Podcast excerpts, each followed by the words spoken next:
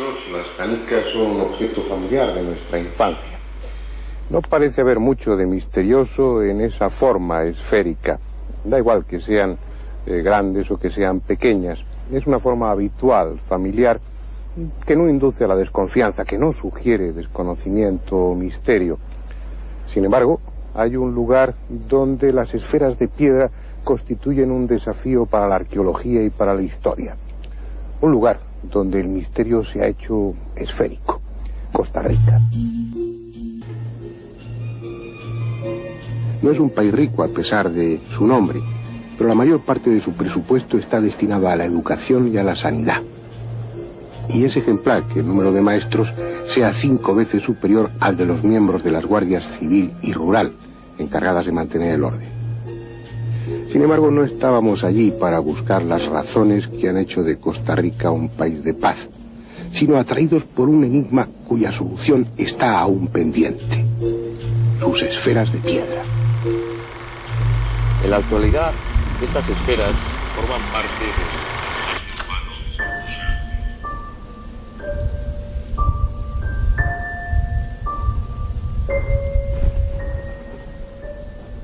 En busca del misterio. Es posible que sea la mejor serie que jamás se ha realizado, por lo menos desde mi punto de vista en televisión. Ya sabéis que yo soy un poquitín viejuno. Pero en este capítulo, además, Fernando Jiménez del Oso y Juanjo Benítez se aventuraban a intentar dar respuesta a un enigma tan esférico como gigantesco, precisamente el de las esferas de Costa Rica. Sí, sí, la verdad.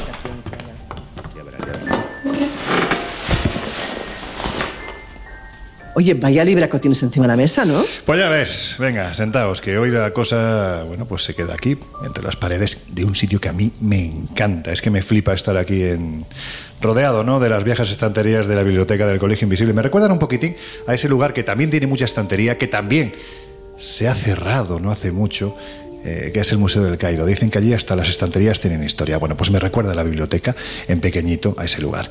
¿Por qué estamos aquí? Bueno, pues porque vamos a hablar de un asunto que permanece durmiendo, no sé si el sueño de los justos u otra cosa, entre las páginas precisamente de millones de libros. Los errores por un lado y los enigmas por otro de esa cosa gigantesca que es la historia. Anda, ya veo que estabas con el reportaje nada más nada menos que de las esferas de Costa Rica. ¿Sabías que son muy misteriosas, no solo por su perfecta forma esférica, sino también porque se desconoce absolutamente su origen y el propósito por el que fueron realizadas? Y fíjate si ha pasado tiempo desde que fueron descubiertas, hablamos de los años 30, y nada más nada menos que fueron unos granjeros que trabajaban en sus plataneros. Incluso algunas de las leyendas de aquella época decían que había oro dentro de ellas, pero claro, nadie se ha atrevido a partir ninguna. También me imagino que no tenían las herramientas. En fin, no hagamos más spoiler que todavía no ha sonado la sintonía del programa. Ahora hablamos de ello. Y de otras muchas incongruencias históricas más, porque las hay, como decimos siempre, a casco porro. Pero antes, comenzamos. En los años 60, astrofísicos como Joseph Allen Hynek, asesor de Steven Spielberg en encuentros en la tercera fase, o el francés Jacques Vallée, fundaron un colectivo secreto para investigar las anomalías que se producían en los cielos del planeta. La conclusión a la que llegaron es que la ciencia, en muchos casos, no podía explicar lo que estaba sucediendo. Aquel colectivo fue conocido como el Colegio Invisible.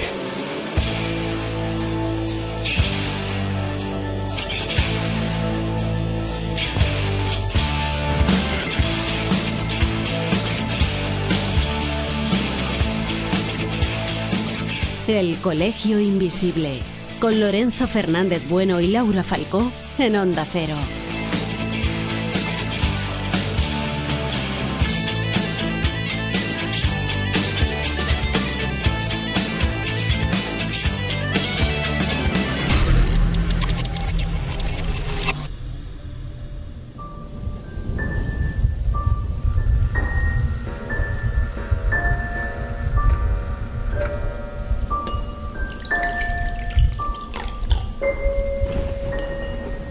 Bueno, pues ya os hemos avanzado un poco cuál es el, primer tema que vamos a, tocar hoy.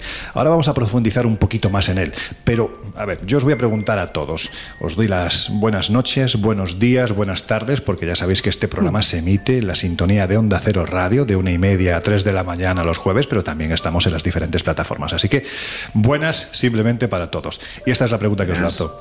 ¿Realmente la historia está tan llena de enigmas? Digamos que hay tanta falta de respuestas y tantas incongruencias o es una exageración? Yo, por ejemplo, si me permitís, hace tiempo que llegué a una conclusión muy propia y muy personal mía y es que nos faltan piezas del puzzle. Es decir, em, hay cosas que no cuadran con lo que cuentan los libros y sin embargo están ahí y son incuestionables. ¿no? Eso para mí es, es un dato inequívoco de que quizás tenemos una serie de gaps, de, de vacíos que no hemos sabido llenar. Venga, Josep. Pues mira, ya, ya, ya si me permites, solo por hacer unas cuantas preguntas al aire, ¿no? ¿Cómo se hicieron las pirámides? ¿Dónde está la tumba de Alejandro Magno o la de Nefertiti? ¿O para qué se hicieron esos miles de soldados de terracota? ¿O dónde está el tesoro de Moctezuma o el de tantísimos mm, corsarios y piratas que no se han descubierto? Esos son enigmas. Y luego por no hablar de los errores, que también son muchos. Yo tengo como una espinita clavada en el corazón la de que uno de mis profes de historia se fuera a la tumba creyendo haber descubierto un fragmento del cráneo de un burro, cuando en realidad había descubierto el hombre de Orzo. No me digas. Y, sin embargo, él murió eh, sin saber eh, que realmente se iba a dar crédito a sus teorías, él postulaba por la existencia de ese hombre antiquísimo en, en Granada y se fue a la tumba sin saberlo, imagínate. El señor Hitler, un auténtico, en su tiempo considerado un auténtico hereje y bueno, pues la historia al final, aunque tarde, lo ha puesto en su sitio, que es el que le correspondía estando en el Olimpo, ¿no? De los grandes descubrimientos de, la historia. Decías tú que tenías ahí eso clavadito. Yo creo que el que te va a clavar el colmillo va a ser Jesús, porque claro, ahí has dicho una serie de enigmas, la pirámide, el tesoro, tal, que seguramente tendrían explicación para mucha gente. No, Yo, creo que hoy vamos a estar muy de acuerdo todos, ¿no? La, pregunta de si hay enigmas o todavía falta de, de piezas del puzzle en lo que es la, historia son, son muchas. Josep ha planteado muchísimas preguntas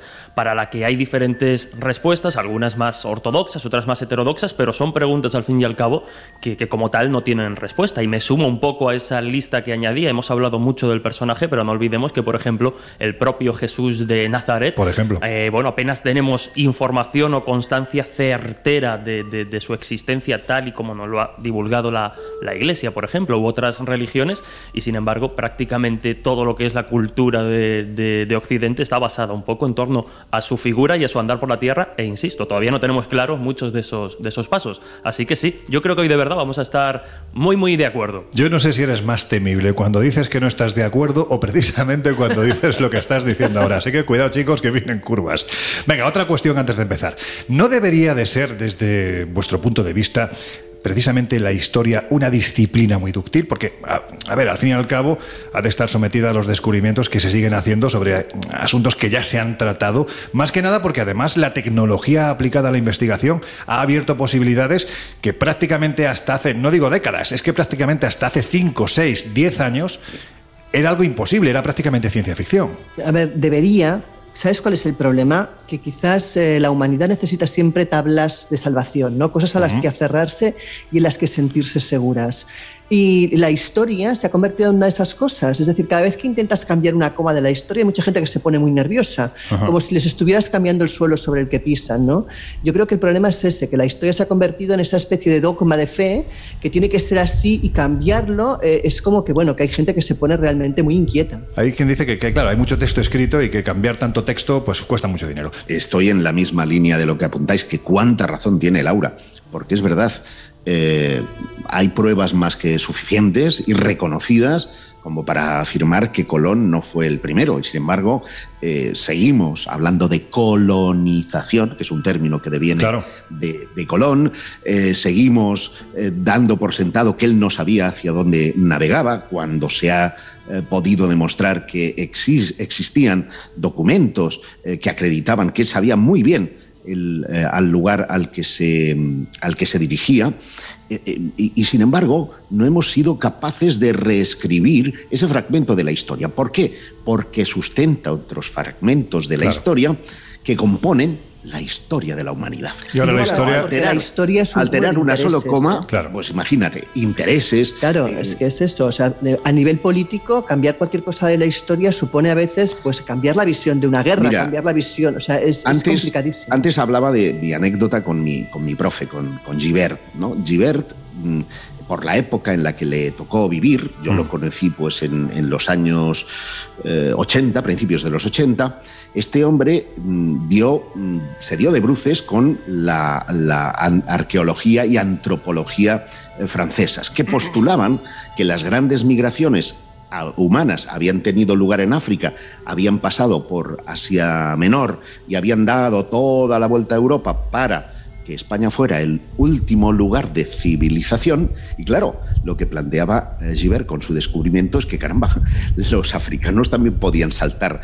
el estrecho de Gibraltar. Y eso no nos situaba, con perdón, en el culo del mundo, sino en la cúspide. Y claro, eso es interés político. Eso es eh, machacar a alguien o a algo, a un descubrimiento, precisamente por esos valores que no son históricos ni científicos, sino políticos. Es que es terrible que la política se acabe metiendo. No, es que ya ni siquiera hablamos de ideología, hablamos de, política y política zafia, ¿no? que se acabe metiendo en, en asuntos que ocurrieron hace 500 años, seguramente que mm, incluso eh, fueron llevados a cabo por gente muy idealista que cometieron los mismos errores que nosotros estamos cometiendo y que dentro de 200 años habrá algún listo que diga, fíjate qué malos eran en el siglo XXI. Es decir, que ahora mismo se estén tirando, por ejemplo, estatuas de Cristóbal Colón, a mí me parece una absoluta aberración, pero en fin, esto es una opinión personal. Jesús, No, creo que, que, ah, sí que es cierto que cuando más nos aproximamos en el tiempo a nuestro momento histórico, lo que sería la historia contemporánea, eh, suele ser más férrea, más estricta, porque obviamente tenemos muchos más datos, muchos más documentos, mucho más para, para construirlo, aunque también con esas alteraciones y esos sesgos ideológicos marcados. Pero sí que es cierto, y hablaba Josep, por ejemplo, de- del hombre de Orce, si nos vamos a la prehistoria, es, una, mm, es una, un campo de estudio que está en constante Evolución, ¿no? evolución, porque con cualquier nuevo descubrimiento es inevitable cambiarlo. Y el ejemplo de Colón, eh, yo lo tenía también en mente porque me parece perfecto. Algo que desde hace ya muchísimo tiempo sabemos que no fue así, que no fue el primero, que hay evidencias de muchísimas cosas y sin embargo es verdad que en los libros de historia se sigue hablando, se sigue hablando de él. Eh, pero bueno, ejemplos como los que citábamos, hay muchos. Eh, el propio descubrimiento de la cueva de Altamira por parte de Sautuola y- y su hijo fue un ejemplo más de esa cerrazón eh, histórica a cambiar un conocimiento que al final el peso de la evidencia lo, lo- lo hace instaurarse como, como un conocimiento ortodoxo más. Pero sí que es cierto que parece que, que parece que cuesta. Y ejemplos yo creo que hoy vamos a revisar y ya vamos a comprobar bastantes. Le has cambiado el sexo a la, a la hija de. Sautola, pero bueno, era una chica. dicho hijo, era hija, era La hija, sí, sí, claro. Eh, eh, Colón posiblemente podría ser uno de esos errores de la historia que aún se mantienen. Contadme alguno más, porque estoy convencido de Mira, que hay hay muchos cosas- errores y, y que, bueno, pues que hay pruebas que demuestran que no fue así. Tan llamativas, Loren, y tan curiosas como dataciones incorrectas. Es Sí. decir, estamos obsesionados con que ciertos inventos son de nuestra época. Por ejemplo, la máquina expendedora eh, es una cosa que pensamos que es del siglo XIX, cuando la primera máquina expendedora es del 100 antes de Cristo. ¿Y qué, O sea, y qué vendía?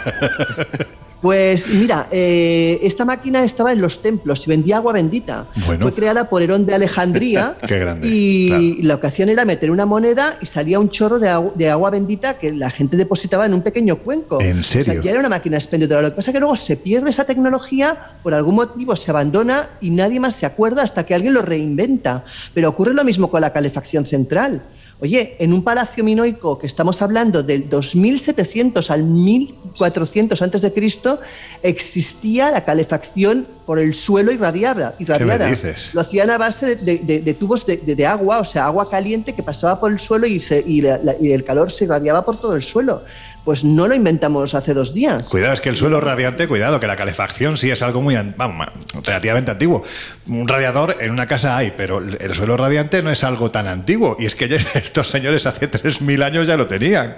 Efectivamente, y lo que te digo es que tenemos la obsesión o quizás la mala costumbre de la humanidad de olvidarnos de cosas antiguas, pasa una catástrofe, pasa algo, esa civilización pasa mejor vida y automáticamente parece que tengamos que empezar de cero.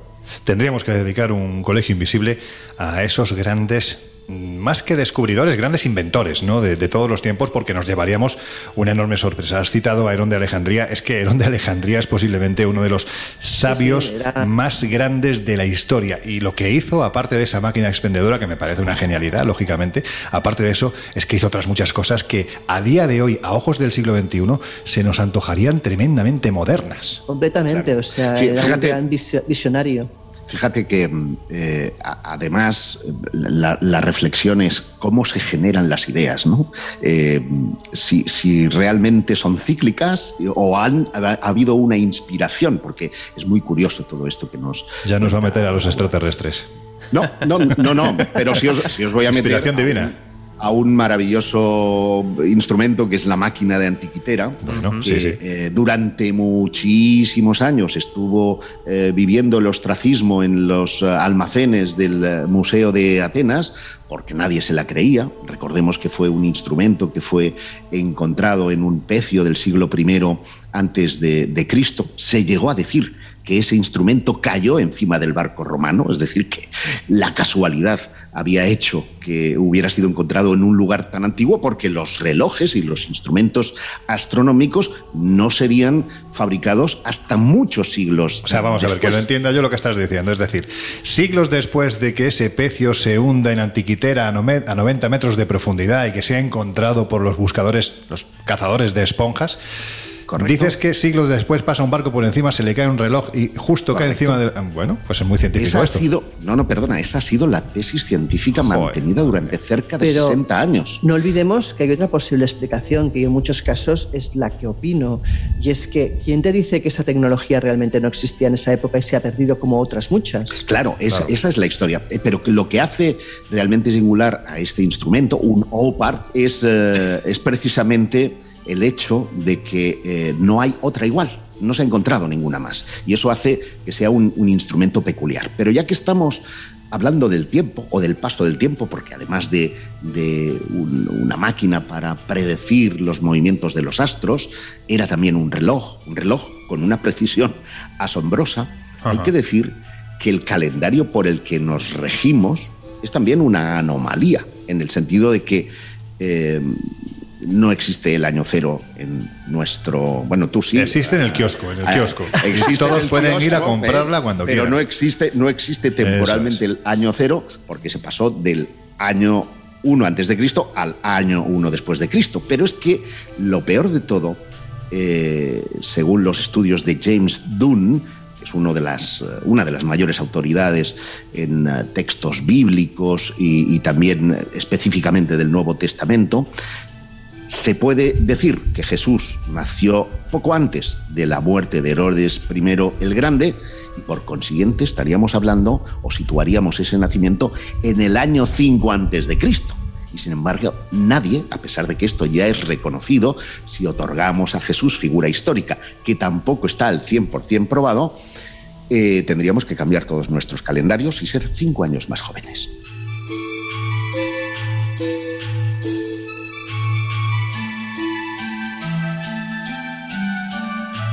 Bueno, yo sé que voy contigo, porque creo que tú eres además el único de los cuatro que ha pisado Costa Rica.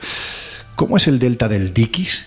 Precisamente ese lugar donde empezaron a aparecer las esferas. Pues uh, bochornoso. Y no me refiero, no me refiero a, de actitud, sino por el ambiente. De calor. El calor es eh, abrumador. Y, hay que hablar que el delta del Diquis es una, es una planicie, una planicie que está regada eh, por, dos ríos, eh, uno es el Térraba y el otro es el Sierpe, y que, como pasaba en Egipto, iba mm, mm, inundando eh, periódicamente esa planicie aluvial y eso provocaba una fuerte sedimentación, que en algunas partes de ese lugar alcanza varios metros de, grosor. Y eso hizo que ese, ese delta fuera un lugar apropiado para el cultivo. Cultivo que mm, desde los años 40 mm, modificó completamente el, ambiente, incluso el aspecto físico, ya que fue reemplazado todo aquello por plataneras de la United Fruit Company. Insisto en esto porque el día me puso de ese nombre hasta, bueno, hasta lo más alto. Y bueno, como te digo, mm, eso cambió radicalmente el paisaje, pero a la vez propició un descubrimiento sensacional, que es el de esas gigantescas, en algunos casos, ¿eh? otras son más pequeñas, pero hay gigantescas, hasta más de una tonelada de esferas, que son conocidas como esferas de Costa Rica. Bueno, pues ya nos ha situado en el lugar al que nos vamos a acercar con la imaginación. Ahora, si os parece, vamos al descubrimiento de estas misteriosas esferas, porque como estabas diciendo, ¿no? Como ha ocurrido en otras ocasiones, el hallazgo de las mismas se debió que es así, pero en fin, se debió a la mano destructiva del hombre, ¿verdad, Laura? Efectivamente, hablamos de finales de los años 30, el siglo XX, y hablamos, como decía Josep, de la United Fruit Company, que entra pues, en el Delta realmente como un elefante en una cacharrería, a saco, destruyéndolo todo absolutamente, porque el único interés que tenía era plantar esas plataneras precisamente. Hablamos del estadounidense George eh, P. Chittenden. Este hombre pues, estaba interesado justamente en deforestar esa zona para poder plantar las plataneras, pero se encontró, más allá de destrozar muchas antigüedades, se encontró a su paso con esas enormes esferas, esferas de diversos tamaños, porque hay muy grandes, pero también las hay más pequeñas, que sorprendían precisamente por la perfección en su trazo, eran esferas perfectas. Y el caso es que en abril de 1940 por fin se permite a una persona especial, a la doctora Stone, que pueda entrar en esa tierra e investigar realmente qué son esas esferas. La verdad es que la mujer se obsesiona con ellas, hace un gran estudio eh, de, estas, eh, de, estos, de este hallazgo, se da cuenta que además han desaparecido muchos de los restos arqueológicos vinculados a estas esferas que probablemente le dieran otro sentido. Y bueno, fueron años de mucho estudio, como te comentaba, eh, donde además la figura pues, de este descubridor del hombre que deforestó la zona pues, sale muy mal parada, como os podéis imaginar, porque se cargó realmente todo lo que había respecto a ese, a ese descubrimiento arqueológico, solamente quedaron las esferas. Claro, la primera hipótesis que ella baraja es que probablemente estas, estos descubrimientos arqueológicos que, que están desaparecidos junto con las esferas, lo que conformaban era un conjunto megalítico que estaba orientado pues, a señalar los fenómenos astronómicos como podían ser los solsticios o los equinoccios. Claro, nunca lo sabremos porque este señor se lo cargó. Lo que nos han quedado son las esferas que, como decíamos al principio, algunos llegaron a decir a nivel anecdótico o de leyenda que probablemente tienen mm. dentro oro, pero claro, ¿quién es el guapo que era parte una de ellas? Claro, la cuestión es que, como estás diciendo, al haber sido desplazadas de su posición original, bueno, pues se perdieron muchas claves que permanecían en ese, en ese pasado remoto bajo el manto de la selva, porque es que ni el sol ni las sombras que proyectaba en dichas fechas coincidía con las, con las piedras. Hay que decir que, bueno, pues eliminada por falta de pruebas la posibilidad de que se encontraran ante un calendario astronómico de un tamaño gigantesco, como puede ocurrir en otros conjuntos megalíticos que se reparten por el mundo, la doctora Stone, que claro, investigando las esferas no se podía apellidar de otra forma. Oye, no te rías, porque ya, sabes que nosotros en el equipo tenemos históricamente también una buena cantidad de, piedras. O sea, el señor Guijarro. Y, un guijarro, un pedrero. o sea, sí, sí, es verdad. Incluso Lidia Pedrosa también, o sea, no sé, vamos en la línea. Sí, sí, sí, cierto, cierto. Bueno, pues estaba diciendo, ¿no? Que la doctora Stone prosiguió con sus estudios, reflejando en su cuaderno de campo lo que iba descubriendo, pues prácticamente bajo el polvo de las cenizas que había dejado la United Fruit Company. Bueno, pues mm, voy a leeros si me permitís, déjame que abra el libro, es justo aquí. La doctora Stone decía textualmente lo siguiente: La finca 7 tiene la colocación más rara de esferas y las más grandes de todas las que he visto. En un área de 300 varas encontramos 10 esferas distribuidas en una línea este-oeste levemente curvada. Cuatro de ellas miden 1,70 metros. Atentos, 1,70 metros. Las otras serían de 1,52 metros. Además, vimos otra aislada de estas con una dimensión superior a los 2 metros y un peso calculado en 16 toneladas hago un pequeño inciso en el texto de esta, de esta señora, porque claro, es que estamos hablando de que el delta del Dikis, donde están ubicadas estas esferas, no es una llanura. Es decir, mm, vemos que hay más de 300 ubicadas en diferentes sitios, seguramente no es su posición original, pero para ser colocadas donde estaban tuvieron que ser desplazadas y tuvieron que subir, bajar, subir, bajar colinas. En fin, que estamos hablando de mucho peso. Bueno, pues siguiendo con el texto de la señora Stone, decía que debajo de las esferas hay una plataforma precisamente, mira, Josep, estos son familiares tuyos. una plataforma de guijarros, sí, sí, que estaba destinada a fijarla y además a evitar su hundimiento. De no ser por su volumen y acabado minucioso, las asociaría con las que vi en Tenampua, en el interior de Honduras, en Llano Sula, Travesía y Bemge Viejo, pero se parecen mucho a las dos de Honduras británica. Es precisamente la extraña inmensidad de estas esferas, su gran tamaño, lo que plantea el problema de su posible uso. Supongo, es, bueno, pues como termina ya el texto la doctora Stone, dice que supone que una de las funciones hubo de ser la de delimitadores territoriales. Bueno, pues la verdad es que muy grandes para un espacio tan reducido.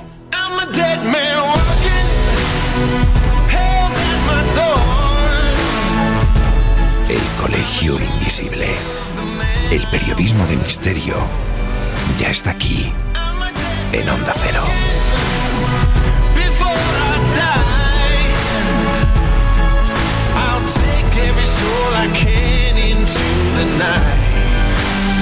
And kill I die.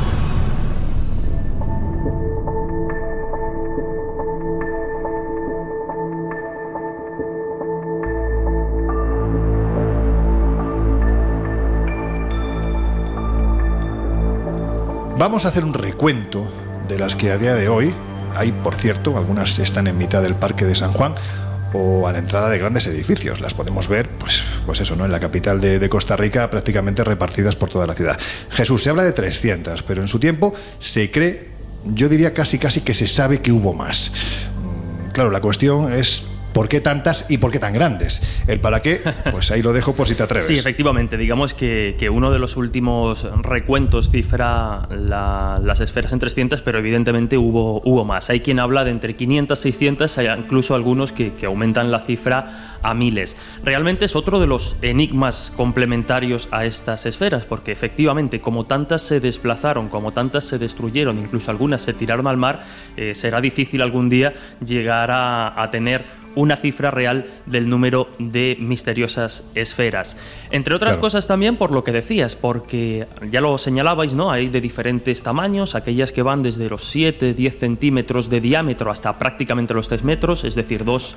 Es que es, una, pasada. Metros con 50 de, de diámetro y llegarían a pesar hasta 16 toneladas algunas. Como bien indicabas, muchas a día de hoy, dado que el reconocimiento de patrimonio de la humanidad por parte de la UNESCO es relativamente reciente para estas esferas, muchas están distribuidas no solo en parques como, como elementos estéticos o en el museo como, como deberían estar, sino en, bueno, pues en diferentes empresas, en colecciones privadas, algunas más grandes, otras más pequeñas. Por tanto, el enigma del número probablemente sea algo que, que rondará a este, a este misterio durante mucho tiempo.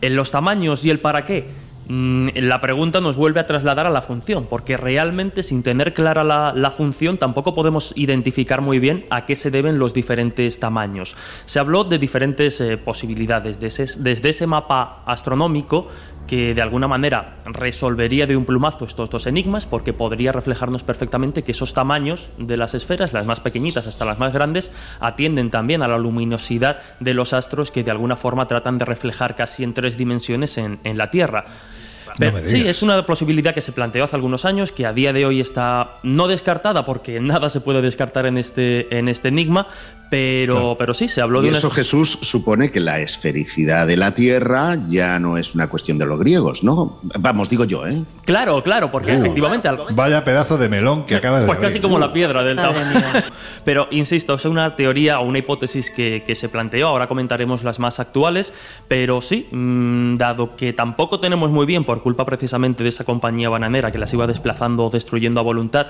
el problema está, la irresponsabilidad, sin ser conscientes de ellos, estaba en que al moverse del lugar hemos perdido, eh, pues no voy a decir un 90%, pero sí un 70, un 80% de la información que podíamos extraer para intentar explicar esas, eh, ese sentido ¿no? de, las, eh, de las esferas de, que es lo realmente importante, de Costa Rica. Eso es. Siguen investigando. si queréis, vamos a pasar un poco de las hipótesis más alternativas a las que valoran los investigadores actuales, porque incluso hay un, hay un nombre propio en esta historia, historia, que es la del antropólogo estonio Ibar Zap, autor del libro La Atlántida en América, que consideraría nada más tiene nombre de elemento de la tabla periódica. Sí, ¿verdad? El estonio. y, ¿verdad? si le quitas las dos primeras letras, tenemos otra piedra. Estonio. estaba pensando lo mismo. Pues, joder, qué curiosidad. Es verdad. Sí, sí. Pero como digo, este antropólogo que fue quizá uno de los primeros en mostrar interés por estas eh, piedras, que muchos podrían considerar al verlas que se trata casi de un elemento moderno, porque otro de los grandes problemas es que, claro, al no tener, no tener material orgánico, no se pueden datar con, eh, con certeza por el método del carbono 14, por ejemplo. Hay que hacerlo un poco en base a, pues a lo que comentaba Laura, a las, eh, a las vasijas, a los elementos más eh, mm, decorativos e incluso enterramientos que se pueden encontrar en la zona sur de Costa Rica. Entonces, bueno, decían que otra manera también posible de medir el tiempo es precisamente por el peso, el hundimiento que se produce cada año. Eh, no recuerdo exactamente qué medida era, pero me parece que, que se hunde en una medida de no sé cuántos milímetros por mes o algo así, con lo cual si calculáramos o sea, el hundimiento que esas esferas tienen, probablemente podríamos deducir un poco la época de la que vienen.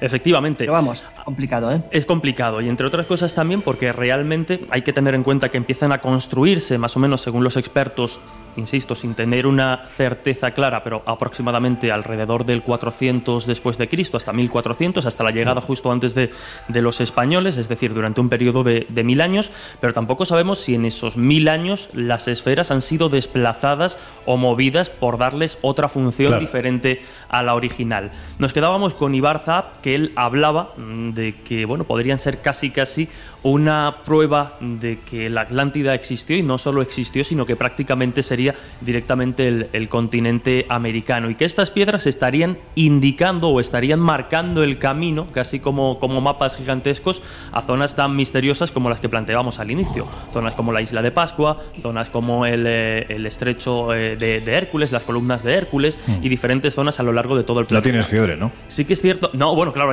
me, has adelantado porque ya, iba, a desmentirlo porque es cierto que estás... Eh, Extrañaba a mí. Digamos que las orientaciones que han establecido para intentar justificar que esto pueda tener algo que ver con, con la Atlántida, por poner un ejemplo, con algún continente perdido, es que no tiene, porque, no tiene mucho sentido porque realmente podríamos, en base a tan poquitas piedras situadas en su lugar o en diferentes orientaciones, podríamos hacer que marcasen hacia casi cualquier lugar del mundo con un poquito de imaginación. La hipótesis eh, presente, la hipótesis, digamos, que, a día de hoy se contempla para dar explicación tanto al tamaño como a la representación de estas esferas, es que estarían eh, representando, digamos, estatus social, poder, jerarquía, quizá no tanto vinculado a, personajes o mandatarios directos, sino simplemente insisto, es lo que dicen los especialistas, como una, moda, una, una, manera de mostrar de que eran capaces, con la tecnología del momento, que podemos imaginar que era hasta cierto punto limitada, que eran capaces de reproducir esas esferas, algunas casi, casi Perfectas. claro. O sea que en el fondo es lo que tanta gracia le hace a Loren, que el que tiene las bolas más grandes es el que más representa. Efectivamente. Pues, el tamaño tendría probablemente, eso sí. Bueno, pues nada, eh, estamos hablando de diferentes hipótesis. Y si hubo alguien que barajó una, una, hipótesis, yo creo que más que una hipótesis fue una cuestión, ¿no? Bastante desconcertante. Ese fue Juan José Benítez en su libro Mis enigmas favoritos, donde precisamente habla, entre otras muchas cosas, de las esferas de, de Costa Rica. Bueno, pues esa cuestión que él plantea podría llevar precisamente a revisar este enigma, ¿no, Laura? Efectivamente. Si te esperas un segundo, cojo el libro y vamos a ver lo que pone. Vale.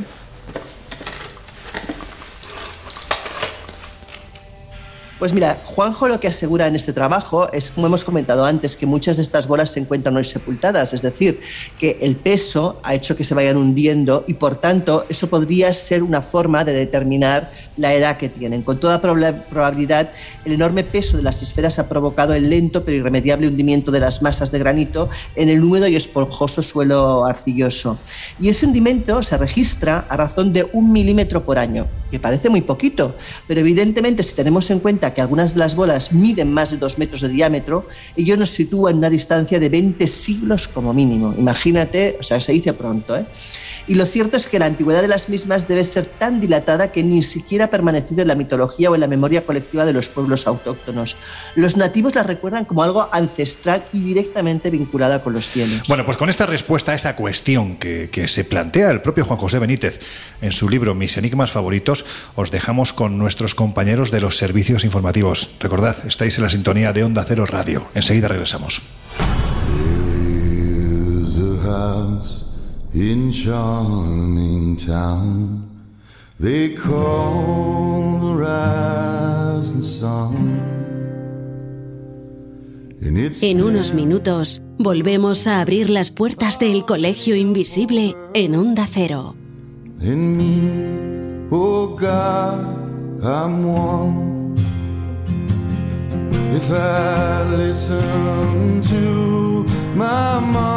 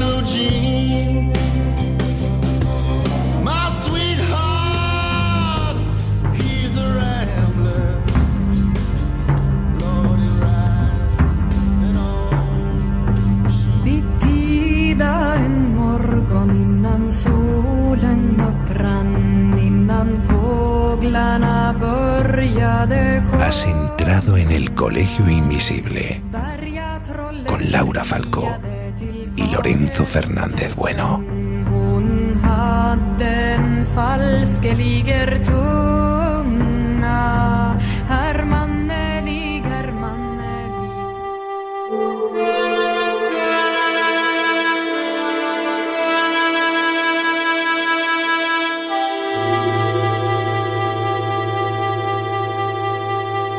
Bueno, pues ya estamos de vuelta. Si os acabáis de incorporar al Colegio Invisible de hoy, os estamos hablando de las esferas de Costa Rica, que es uno de esos misterios tremendamente desconcertantes, ¿no? Yo creo que podríamos hablar incluso de fascinantes del pasado.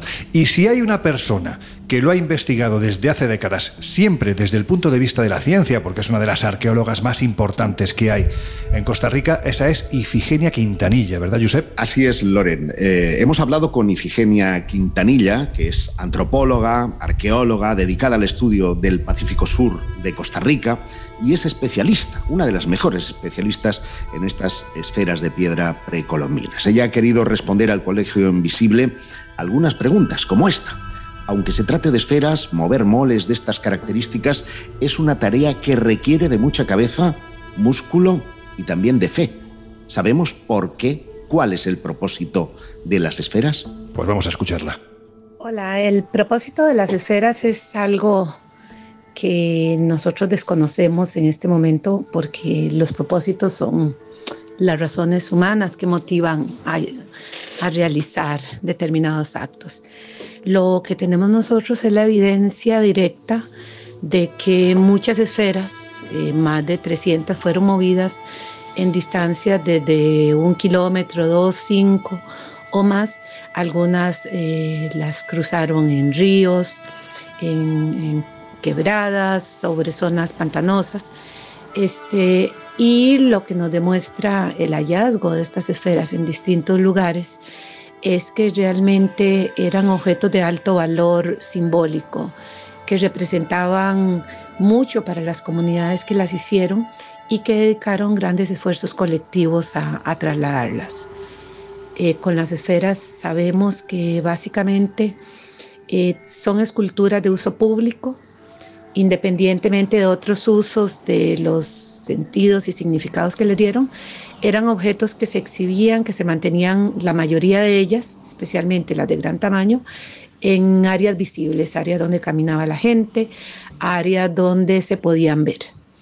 En ese sentido, eh, lo que sabemos es que el propósito tenía que ver con actividades rituales, ceremoniales, con demarcación de espacios de uso sagrado, espacios públicos, con lugares de memoria, ¿verdad? Son objetos que se hicieron y a los que se les dedicó gran esfuerzo eh, colectivo para eh, colocar en espacios que tuvieran valor eh, social.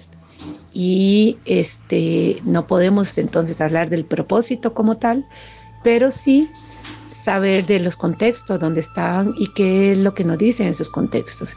Y principalmente lo que nos dicen es que eran objetos colocados en espacios públicos, en áreas visibles, salvo la esfera más grande de toda, la esfera del sitio del silencio, que mide 2 metros 66 de, de diámetro, que se colocó un espacio eh, alejado de los centros principales y que se fue colocada en ese lugar básicamente porque ese espacio eh, debió haber tenido un gran valor simbólico para las comunidades vinculadas a las esferas.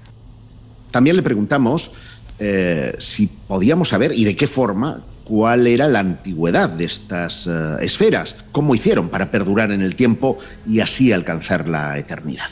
Con respecto a la antigüedad de las esferas, lo que tenemos son los datos de asociación, ¿verdad? Siempre hemos encontrado las esferas con restos arqueológicos en el Pacífico Sur de Costa Rica, con cerámica, con estructuras de piedra, con diversos elementos eh, arqueológicos que forman un contexto, una serie de asociaciones que nos permiten saber que alrededor del 600 después de Cristo hasta prácticamente la conquista española en el siglo XVI se estaban fabricando y usando esferas. Estas esferas están asociadas a un tipo de sociedad, lo que denominamos acá en, América jefaturas o cacicazgos, ¿verdad? Sociedades complejas, no estatales, pero sí sociedades con grados ya de diferenciación social, con jerarquías, con grandes poblados, con grandes emprendimientos colectivos, ¿verdad? Entonces la elaboración y uso de las esferas está vinculado a toda una serie de cambios sociales, aumentos de población y al uso de elementos simbólicos que básicamente están vinculados a las identidades locales, a los grupos étnicos, ¿verdad? Que se van diferenciando unos de otros. Muchas de estas diferenciaciones tienen que ver con el mundo simbólico, ¿verdad? Porque así es como muchos pueblos eh, crean diferencias a través de su mundo simbólico en objetos creados, ¿verdad? Con usos rituales, ceremoniales o elementos, como en el caso de las esferas, que requirieron un gran esfuerzo colectivo y que ese esfuerzo colectivo en gran medida ayudó, ayudó a construir esas, esas identidades y esos sentidos de comunidad y pertenencia. Y algo que seguramente todos nos preguntamos, Loren, eh, y es mm, ¿qué sabemos de quienes las esculpieron?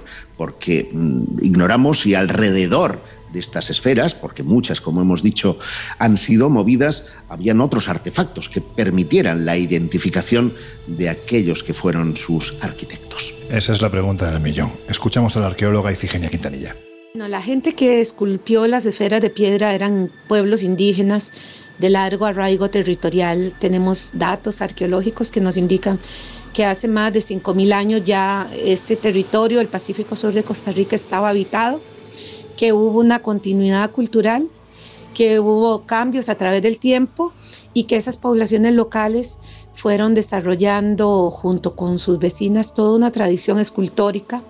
En Costa Rica no solamente tenemos esferas como elementos singulares, hay otra serie de elementos eh, únicos en, en, el, en América y únicos también a nivel mundial por la sofisticación escultórica, ¿verdad? Entonces no podemos entender las esferas como un objeto escultórico aislado, sino vinculado a estos grupos locales que usaban la tecnología de la piedra, que esculpían con herramientas de piedra y probablemente con maderas muy, muy duras, usando quizás elementos de, de astas de venado o materiales muy, muy duros, ¿verdad? Usaron también todo un sistema de medidas, todos unos grados de, especialización y de gran control de, de, la calidad, ¿verdad? Entonces vinculamos a las esferas a estos grupos indígenas, probablemente los grupos bruncas, borucas actuales, son descendientes de, estos, de estas poblaciones de las esferas, porque la lengua brunca era la lengua que se hablaba en gran parte de este, de este territorio donde hallamos las esferas. No podemos hablar de un grupo concreto, podemos hablar de sus descendientes, porque las esferas se hicieron a lo largo de mil años. Entonces probablemente esos, esos pueblos cambiaron, cambiaron sus nombres, pero sí sabemos que es un mismo grupo habitando el mismo espacio a lo largo de unos 5.000 años.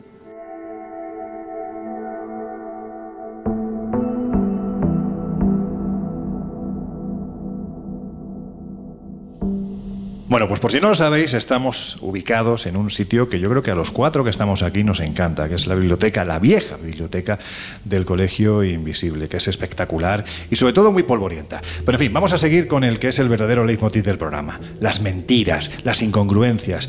Hay quien los llama gaps. A mí hay una palabra que me ha encantado, que habéis dicho hace unos minutos, y es la palabra gazapo, ¿no? Posiblemente tenga más que ver precisamente con el sentido del programa que estamos tocando hoy. Y claro, si hablamos de esos gazapos, no podemos dejar de traer un sarcófago muy especial porque parece reunir todo lo que hemos estado contando en estos minutos y mucho más, ¿verdad, Laura? Claro, en este caso nos tenemos que remitir al astrónomo escocés Duncan Lunan, que comenta en su libro Interstellar Contact, que es del año 1974, que cuando los obreros del califa egipcio Al-Mamun consiguieron irrumpir en la gran pirámide de Keops, hablamos del año 800 de nuestra era, se sorprendieron al descubrir que el gran sarcófago de la Cámara del Rey no tenía tapa, aunque evidentemente había sido diseñado para portar uno. Los profanadores de tumbas se quedaron atónitos al descubrir un pozo no muy lejos del punto en que lograron forzar la puerta de entrada al pasadizo ascendente que conduce a la Cámara del Rey. La parte superior del pozo, según escribe Lunan, había sido sellada originalmente, pero en algún momento se abrió desde abajo con la suficiente fuerza como para dañar el muro adyacente, como si hubieran hecho uso de explosivos. El autor sugiere la posibilidad de que, si bien eh, la gran pirámide de Keops efectivamente fue profanada por desconocidos que hicieron uso de dicha ruta, resulta factible que se hayan llevado la tapa del sarcófago de Diorita que portaba un archivo computerizado que conservaba la pirámide. Lunan agrega que estos desconocidos sabían perfectamente a dónde se dirigían y que sellaron de vuelta la pirámide después de salir, como si nunca hubiera sido profanada. ¿Por qué? Algunos podrán creer que el destacado astrónomo pudo haberse dejado llevar pues, por sus especulaciones o por quizás cosas un poco pues, increíbles, ¿no? Pero resulta que tanto estudiosos como arqueólo- arqueólogos y también algunos esotéricos se han preguntado sobre el propósito del enigmático sarcófago de Diorita que ocupa el centro de la Cámara del Rey.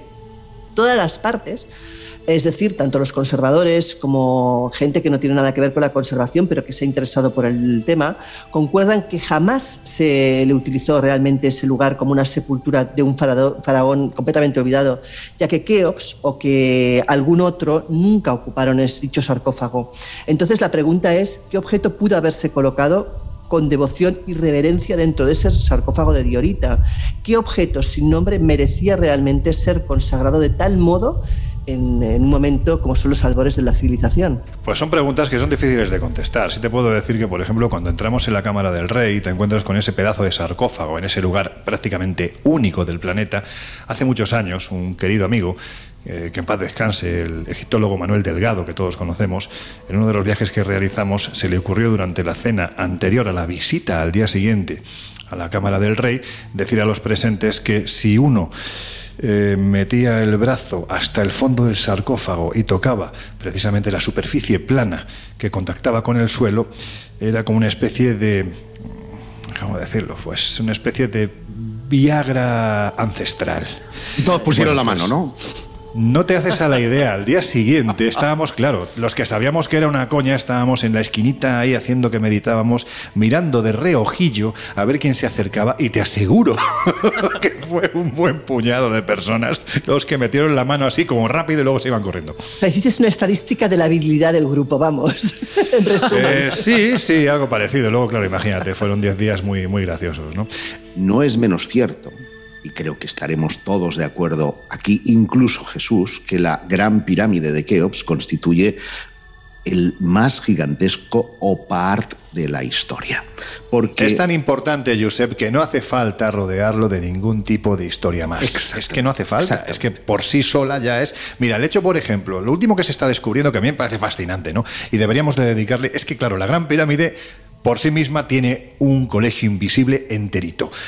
El hecho de que, por ejemplo, en la cumbre de la Gran Pirámide se estén encontrando ratones, a mí me parece mucho más interesante porque esos ratones tienen que llegar por algún lado y que sepamos los ratones no escalan y ahí tienes bloques de 2 y 3 metros de altura, por lo tanto solo pueden llegar de una forma, que es por el interior. Por lo tanto, todavía quedan Según por Duncan, y quién trajeron sabe- los extraterrestres, chaval. los ratones. Bueno, claro, tú no has visto V. Por eso. Sí, además se los comía. Por eso claro, lo porque era su alimento. Claro, era su alimento. Pero en fin, eh, yo creo que por sí misma la, la- la Gran Pirámide tiene, tiene mucho misterio. Eh, no sé si al punto de ser un opar, seguramente sí. Estamos hablando de que todavía hoy las hipótesis que se barajan para intentar explicar no solo su función, sino su construcción, es que van chocando unas con otras y todo esto dentro del ámbito de la ciencia y de la historia. Es que no tenemos que salirnos, no tenemos que irnos al esoterismo. Hombre, yo lo califico, lo califico de OPAR porque, al igual que sucede con muchos otros eh, objetos de la antigüedad, este, por gigantesco, no deja de ser un objeto prefabricado por el hombre.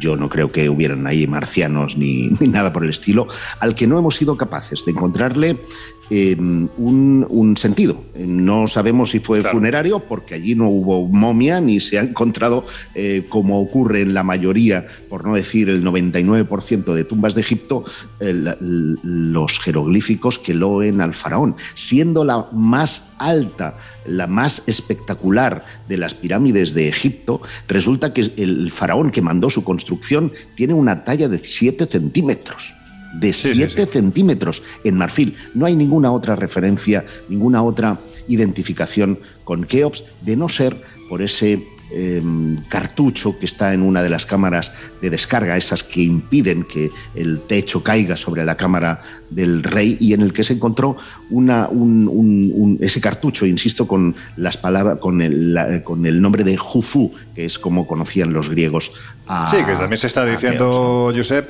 que el descubridor, que era el coronel Howard falsificó, bueno, pues tenía, sí, sí. tenía una, un- en fin, una ansia tremenda por pasar a la historia. Y se habla también de que, oye, llegó hasta ahí arriba y tenía, bueno, pues el hombre tenía Es- una facilidad extraordinaria para los jeroglíficos. Es una de las que no queremos decir que lo se sea, pero ¿eh? Y que además justificaba porque se le acababa el dinero de su eh, de su prospección arqueológica.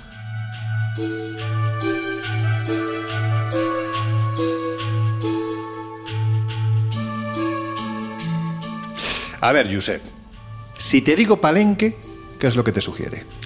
Pues me sugiere el templo de las inscripciones, me sugiere eh, Alberto Ruz Luillier, me sugiere una momia enterrada bajo una losa que ha pasado a la historia como una nave espacial y me sugiere haber encontrado allí a un extraterrestre en términos, en términos de momias eh, precolombinas porque es un tipo de un metro setenta, ¿sabes? ¿Y a ti, Jesús? Bueno, yo soy más, más- más concreto, me sugiere menos cosas, pero obviamente me, me, me- me- me viene a la mente esa famosa losa que, que ya señalaba Giuseppe, que yo creo que es uno de los, bueno, de los ejemplos más paradigmáticos de esos OPARTs, del que bueno, ahora podemos explicar. Laura, ¿podemos decir que se trata de otra de esas incongruencias, aberraciones, misterios, gazapos, en fin, como queramos llamarlo? No solo eso, sino que además, según cuentan, ah, había una profecía en la cual eh, se vaticinaba precisamente que 60 años eh, antes de, perdona, después de su fin del mundo, del fin del mundo maya, hablamos del año 2000, 2012, el cuerpo enterrado allí volvería a ver la luz y así fue, fue descubierto precisamente 60 años después del año 2012, lo cual no deja de ser Antes, antes del 2012. Antes, perdona.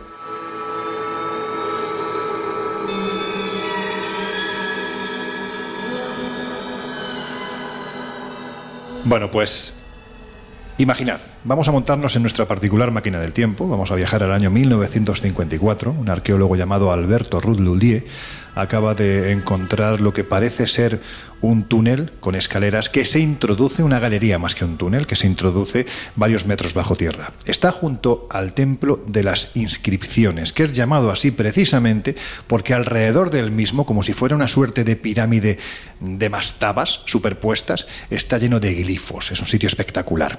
Cuando va tirando las escorias despacito, porque siempre decimos además que el tiempo de la arqueología no es el del periodismo. Nosotros tenemos mucha prisa, pero el arqueólogo sabe que si pega un brochazo mal dado se puede cargar una clave fundamental de ese pasado ignoto. Bueno, pues al llegar a la profundidad del último escalón, se da cuenta de que hay una pared, una pared intacta, por lo tanto no ha sido profanada. Hay que decir que hasta ese instante la arqueología americana no admitía ni que templos ni que pirámides fuesen lugares de enterramiento. Sin embargo, Alberto Ruth Lullier estaba convencido de que se encontraba tras la pista de algo importantísimo tira esa pared y se da cuenta de que hay una antecámara. Esa antecámara además está decorada por los Volonticú, los señores del inframundo maya. Y además, en el corazón de esa antecámara hay varios cuerpos, cuerpos de personas que han sido sacrificadas en el interior. Estamos hablando además de que tienen las deformidades propias de la aristocracia maya, el cráneo deformado, tienen incrustaciones dentarias, piezas de jade, y se da cuenta de que al fondo hay otra pared está ante la cámara funeraria. Y entonces, chicos, Josep, Jesús, Laura, ¿qué es lo que ocurre? Pues que encuentra esa, esa losa, esa lápida funeraria que... Encuentra más, más bien lo que es el... el- el- el- bueno, lo- claro. lógicamente, pero la sorpresa es cuando sacan eh, los, eh, no moldes, sino los carboncillos con, Sí. eh, con lo que hay ahí grabado, porque el, espacio, el, el espacio es muy estrecho. Entonces, no pueden sacar de inmediato la losa precisamente por, por esa estrechez. Y lo que hacen es estudiar primero, sacan el, el- el, molde, el, el gráfico de lo que hay allí y eso primero ya les sorprende, porque mm, el eh, autor hiperconocido Eric von Däniken eh, interpretaría aquella, aquella losa, aquella lámina, como un astronauta que está montado en su cohete espacial rumbo a las estrellas. Y esa teoría Madre mía. ha permanecido prácticamente hasta la actualidad. Yo diría que aún hay eh, escépticos y mm, creyentes que abogan cada uno en su sentido por, por la tesis A o B. Los escépticos aseguran que estamos frente a, una representación del árbol sagrado de los, de los mayas, ¿no? Mientras que eh, los defensores de la hipótesis extraterrestre, porque no olvidemos que esos mayas eh, habrían contactado con sus dioses provenientes de las estrellas, eh, siguen abogando precisamente porque estamos frente a un cohete en el que se ve a Pacal, que es el, el Claro, señor que voy, estaba Josep. allí enterrado, voy. manejando eh, los, Claro, los mandos, sacando fuego por, por detrás y está cómodamente sentado. No, no Como penséis, Zeus, ¿no? penséis. que lanzaba rayos por salvas y a la parte. mía. Por las, por las toberas, comido por las toberas. ¿Cómo Sí. estamos hoy? Estaba diciendo hace unos minutos que los tiempos del periodismo son mucho más rápidos, intentamos que siempre sean más rápidos y a veces eso no está bien que los de la arqueología. Y nos hemos saltado varios escalones, Josep, porque claro, hemos dicho que se abrió la tumba, que había una lápida, en esa lápida una vez que se hace el calco de lo que hay encima, porque está plagada de, simbolismo, de, en fin, de lo que es una, un bajo relieve, por decirlo de alguna forma, se descubre algo extraño. Bueno, pues pedimos a nuestros queridos y nuestras queridas invisibles que se vayan a San Google y que vean, pongan lápida de palenque y van a flipar, la verdad es que así de primera sí parece un señor que está montado en un asiento y además manejando unas palancas y detrás pues hay unas toberas que parecen arrojar fuego, es decir, sí parece una nave espacial o algo similar. Pero nos hemos saltado lo más importante y es que cuando Alberto Ruth Lullier abre ese- esa pared, tira esa pared, ¿De quién es la tumba? ¿A quién se encuentra? ¿A quién pertenece ese lugar? No lo hemos dicho. Pues- Has citado Pacal, pero Claro. ¿quién era Pacal? Eh, se llama eh, Chinik Hanap Pakal. Mira si lo he dicho Toma bien. ¿eh? Y, Sí, señor. y era el rey, el rey de, de Palenque, que es la Voy a ciudad. contratar para que digas los nombres por mí. Es la ciudad que eh, estaba oculta eh, por la selva y en la que se, se, eh, encontraba esa tumba dentro del templo de las inscripciones. Pacal el Grande eh, fue un hombre mm, conocido precisamente por pasar a cuchillo a muchas de las tribus mayas que andaban en conflictos entre, entre sí. Y algo que también... Estamos hablando del siglo VII, más o menos. Efectivamente. ¿no? Después de Cristo. En esa época habían eh, guerras fratricidas entre tribus mayas, todas ellas, todas ellas eran eh, tribus mayas que eh, peleaban por el poder y precisamente Pacal era uno de los más poderosos. Pasaba a cuchillo a muchos de sus eh, a, muchas de esas tribus que trabajaban para él prácticamente como esclavos Mm, y se cree que esos cuerpos a los que tú hacías referencia, que estaban en los escalones y que fueron sacrificados, formaban parte precisamente de esas tribus a las que hacía referencia. Pero había una singularidad, y es que Pacal, al que se encontró con una máscara de jade preciosa, con un eh, puñal también de jade, con joyas eh, también de jade, el jade es ese mineral verde tan eh, particular, tenía un metro Perdona setenta. que te interrumpa, Josep. Eh, que con un poquito de suerte, Laura, ¿verdad? Vamos a poder ver, con un poquito de suerte, toquemos madera, pero quizás podamos ver este próximo verano, ni más ni menos que en el Museo de Antropología e Historia de Ciudad de México. Esa es Y la ahí lo voy a intención. dejar. La intención sería que este verano el viaje, que además llevamos dos años hablando de la posibilidad de hacerlo, es hacer México misterioso, que yo creo que es un viaje único donde los haya. Único, es una pasada. Y allí en ese museo, pues nos vamos a encontrar, entre otras muchas cosas, porque hay muchísimas cosas, nos vamos a encontrar esa máscara de jade a la que está haciendo referencia Josep. Continúa. Bueno, pues esa máscara de jade escondía una momia que mm, para los años transcurridos no estaba eh, deteriorada y que escondía un cuerpo de una altura aproximada de un metro setenta, metro setenta y cinco. Y hay que decir que eh, la altura normal de la gente mm, de su alrededor no superaba el metro cuarenta. Esa era la, la altura más alta. Es decir, Era el Pau Gasol. Exactamente. Lo cual también dio lugar a muchísimas especulaciones acerca de la naturaleza de Pacal, que obviamente con los estudios de hoy en día se puede decir, hay que decirlo además eh, en mayúsculas, eh, no es extraterrestre, es un ser No, humano. que no. ¿eh? Ni tampoco la losa representa a nadie que esté volando las estrellas. No vamos, Mm, parece, a mm. centrarnos en el que es el, el elemento más extraño, vamos a decirlo así, más extraño de los que se encuentran en esa tumba, aunque desde mi punto de vista hay otro más extraño del que os hablaré en unos minutos, pero ahora vamos a la losa, eh, Jesús, porque, bueno, pues en su momento es cierto que representaba algo que podía llevar a una confusión muy clara, ¿no? Muy clara, además de verdad. Estamos ante una losa que mide unos 3,8 metros de largo por 2,2 de, de ancho y unos Pedrusco, 25 centímetros de efectivamente. Un pedrusco. Y como bien dices, si los eh, invisibles aún no han ido a San Google a buscarlo, es que verla. Además, en la posición horizontal nos parece, a ojos del siglo XXI, una clara nave espacial, porque nos encontramos que a la altura de la nariz de ese mandatario maya parece que hay como una especie de, máquina de, de oxígeno para poder respirar en el espacio. Eh, el tocado que lleva en la cabeza también podría recordarnos a un casco de, de astronauta. En la parte delantera, como bien decíais, hay casi que un panel de control con diferentes palancas y efectivamente por la parte eh, trasera pues nos encontraríamos esas toberas eh, características de un eh, vehículo o una nave a combustión que, que expulsan o parecen expulsar ese, ese humo o, ese fuego.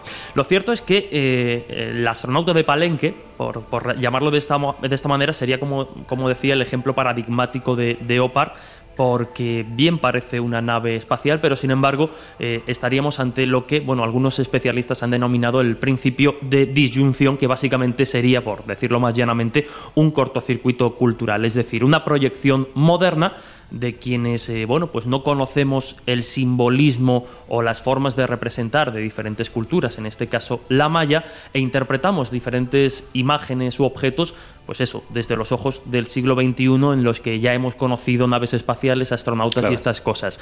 Básicamente lo que falla es pues que no somos parte de esa cultura y lo estamos interpretando desde nuestro tiempo. Y, y Digamos que los que- arqueólogos que estudian eso no creen en la posibilidad de visitas extraterrestres, digámoslo claro. Porque si tú, si tú aceptas esa posibilidad, yo, por ejemplo, eh, me quedé un poco de piedra. Era de los que pensaba como tú, que eso era una ceiba, un árbol sagrado, ¿vale? Y cuando vino a Barcelona Eric von Däniken hace aproximadamente cuatro o cinco años, no solo no se arrepintió, sino que reivindicó que eso era un artefacto em, que mostraba un- un- un- una nave extraterrestre. Porque Pero es- yo sé, también Eris creo que defendía que, había unas placas de metal dentro de la cueva de los tallos que, se había, que él había bajado, las había visto y él ni había bajado, ni las había visto, ni que nada. sí, hombre. que no, voy a ser, es una fuente de fiar. No voy a ser yo quien reivindique a sin quitarle los méritos de este señor, Pero- ojo, ¿eh? pero- sin quitar los méritos pero- que tiene, que son muchos. Sí, ahora te voy a tocar el corazón, porque sí lo, man- sí lo mantenía Fernando Jiménez del Oso, que publicó No, además. no, no, pero se arrepintió. corrigió, claro. ¿Eh? Se arrepintió, se arrepintió y publicó un artículo, muy, bueno, no, realmente publicó dos artículos muy extensos diciendo, a ver, yo en los años 70 pensaba esto y ahora, a, a ojos del- de finales del siglo XX, pues tengo que decir que las pruebas demuestran que efectivamente a veces entramos, como decía Laura al principio, en esta cosa que es la historia como un elefante en una cacharrería porque no tenemos todos los elementos. Y no tener todos los elementos no es que te falten claves, es simplemente no tener todo el conocimiento de lo que, por ejemplo, para aquella gente significaba la tradición. Cuando tú investigas eso desde el punto de vista antropológico, pues resulta que te sale la historia de la ceiba de la vida, que representa el árbol, que efectivamente tú has estado, todos hemos estado en zona maya y sabemos que es un árbol que todavía hoy se ve y que todavía hoy es sagrado. Sí, que se, Y además y que se es- parece a eso como un, huevo, un- como un huevo una castaña. No, señor. No, Pero vamos a ver, Josep. Pues no, lo, lo has visto tú con unos ojos muy distintos. Y yo te vuelvo a decir, si eh, tú encuentras... ¿Quieres que hablemos de las si representaciones encuentras- chamánicas cuando encuentras ingieres una, una- planta de poder? Si encuentras ¿Qué es lo que ves? que hacen hombre, alusión se deforma la a realidad. que ellos vinieron de unos dioses de las estrellas y que ellos se Sí. marcharon para luego regresar, pues oye, blanco y en botella, para mí es leche. Josep, hablaremos de los mayas en Para su ti puede momento, ser pero no hay, no hay ni una sola, ni una sola referencia en el pasado maya que hable de dioses venidos de las estrellas. Si me hablas de otros pueblos, te diré que sí, porque lo que decían los mayas es que venían de una tierra que estaba al este, llamada Aztlán, no del cielo.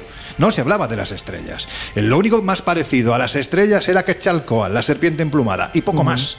Y poco más, es decir, que podemos vestirlo como queramos, pero es lo de siempre, es lo que hablábamos antes de la pirámide. Podemos vestirlo como queramos, pero la historia tiene el- suficiente misterio como para que no la adornemos más. Es mi punto de vista y estamos entrando en un debate de los que, por cierto, a nuestros oyentes por lo menos así lo han reflejado con el que tuvieron Miguel y Sí, David. déjame hacerte Miguel y una- David, no, déjame Miguel, hacerte- Jesús y David hace unas semanas se divirtieron bastante. Déjame hacerte una precisión.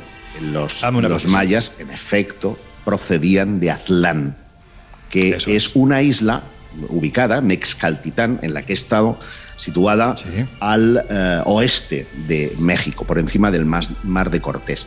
Pero sus dioses, que no ellos, venían de las estrellas, les instruyeron y volverían. Venían concretamente de las Pléyades, a las que hacen alusión. Bueno, pues palabra de Guijarro. No, no. Si, si quieres, dedicamos un colegio invisible a debatir sobre ello. No, que sí, Madre vamos a ver. mía. Que Sí es cierto que ellos tenían referencia, tenían referencias en estrellas fundamentales del pasado, como podían tener los egipcios, como podían tener los dogones, como podían tener los chinos. Evidentemente, el cielo estaba ahí y había estrellas que servían para que una persona, por ejemplo, no se perdiese en mitad de la oscuridad y se muriese. Y esa estrella era sagrada. Es decir, estas representaciones las tenemos en el pasado. Pero, ojo, parezco tú, Jesús. me está, yo- me está co- contagiando el tenerlo tan cerca. Pero, en fin, por no, no extendernos demasiado, porque si no nos vamos a liar, yo no sé si querías comentar alguna cosa más. Muy rápidamente, pues como, como bien decía Josep, este objeto da para, para posicionarse a favor o en contra, y en la hipótesis eh, de, de que se trata de una representación del árbol de la vida maya, que de hecho era un elemento pues, eh, religioso y cultural bastante presente en esta cultura, esta lápida no habría que interpretarla en horizontal, sino que habría que interpretarla en vertical. Y en ese, en ese, si la hacemos así, ¿no? nos encontramos que en la parte inferior nos encontramos un rostro monstruoso que representa al Señor del inframundo. En ese segundo nivel del universo, que sería el mundo de los vivos, es donde está representado el árbol y donde está representado efectivamente Pacal. Y por tanto, en el nivel ya superior arriba nos encontramos eh, a, un pájaro que es el que sustentaba, digamos, el cielo. Por tanto, el árbol se vio un poco como eje para mantener en comunicación esos tres niveles. Eh, lo que ha llevado a los eh, arqueólogos o a la versión más ortodoxa, digamos, a considerar que se trata de una, de una representación del árbol de la vida y que estamos a- ante el árbol de la vida, es que estamos ante una tumba y lo que estamos viendo es al, eh, al dios, bueno, iba a decir al dios, al señor de Pacal caer hacia el inframundo, porque el mundo maya hay que tener en cuenta que el más allá como tal no estaba en el cielo, sino en el subsuelo, es ahí donde habitaban los difuntos. Lo que tenemos, por tanto, es la figura de un mandatario que fallece que emprende su viaje del mundo de los vivos, donde está el árbol de la vida, hacia el inframundo, en el que le espera ese monstruo que, que rige el más allá y también pues donde están los diferentes espíritu- espíritus. Esta, como digo, pues los, eh, los que no tienen en cuenta la consideración de aliens ancestrales es lo que consideran que representa esta, esta losa. A su palabra. Bueno, pues ¿sabéis realmente? Os lo comenté hace, hace unos minutos. ¿Sabéis cuál es el verdadero misterio de, de la tumba de Palenque? Sorpréndenos. Venga. Paso palabra, Pues mira, y, esto- y este, este es el final de un libro maravilloso que os recomiendo. Vosotros lo tenéis y lo habéis leído, pero se lo recomiendo a todos y, nuestra, y a todas nuestras queridas invisibles, que es En busca del misterio, el último libro que realizó Fernando Jiménez del Oso y que publicó Nautilus. Ese libro termina con el capítulo del astronauta de Palenque. Y él lo que dice es que realmente lo interesante no es la losa, sino lo que hay dentro de la tumba. ¿Por qué? Porque estamos hablando, como tú decías hace unos minutos, Josep, su naturaleza extraña. Estamos hablando de un personaje que en un tiempo en el que todos medían un metro cuarenta, un metro cincuenta, este señor medía un metro setenta y dos. Pero lo más interesante es que no tenía el cráneo deformado, es decir, la aristocracia maya y por supuesto un rey para diferenciarse, debía de tener el cráneo deformado. Pero es que además tampoco tenía deformaciones, tenía las, los dientes afilados, ¿no? las incrustaciones dentarias, como correspondía a un miembro de la aristocracia. Pero es que además, porque ahora ya sí, la historia y la arqueología puede aplicar la técnica moderna para datar un cuerpo. Se sabe que Pacal muere con 45, entre 40 y 50 años aproximadamente. Vamos a dejarlos en 45, eso es lo que dice la historia. Pero este cuerpo tiene cerca de 80. Por lo tanto, el gran enigma de la tumba de Palenque es quién demonios está ahí enterrado.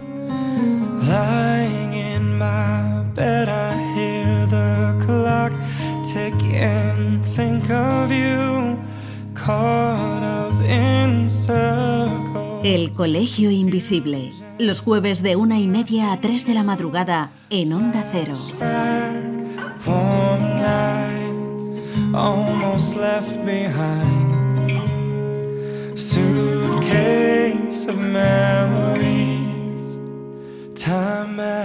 Sometimes you picture me. I'm walking too far ahead. You're calling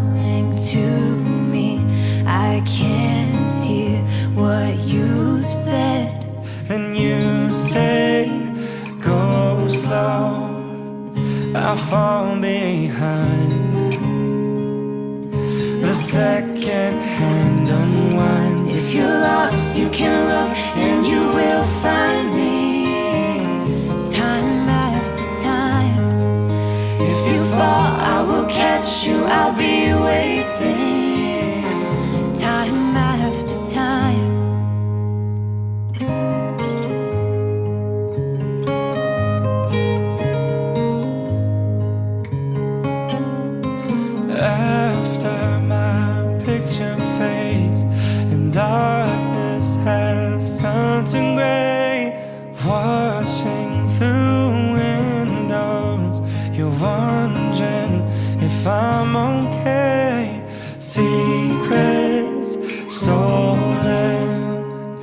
From deep inside.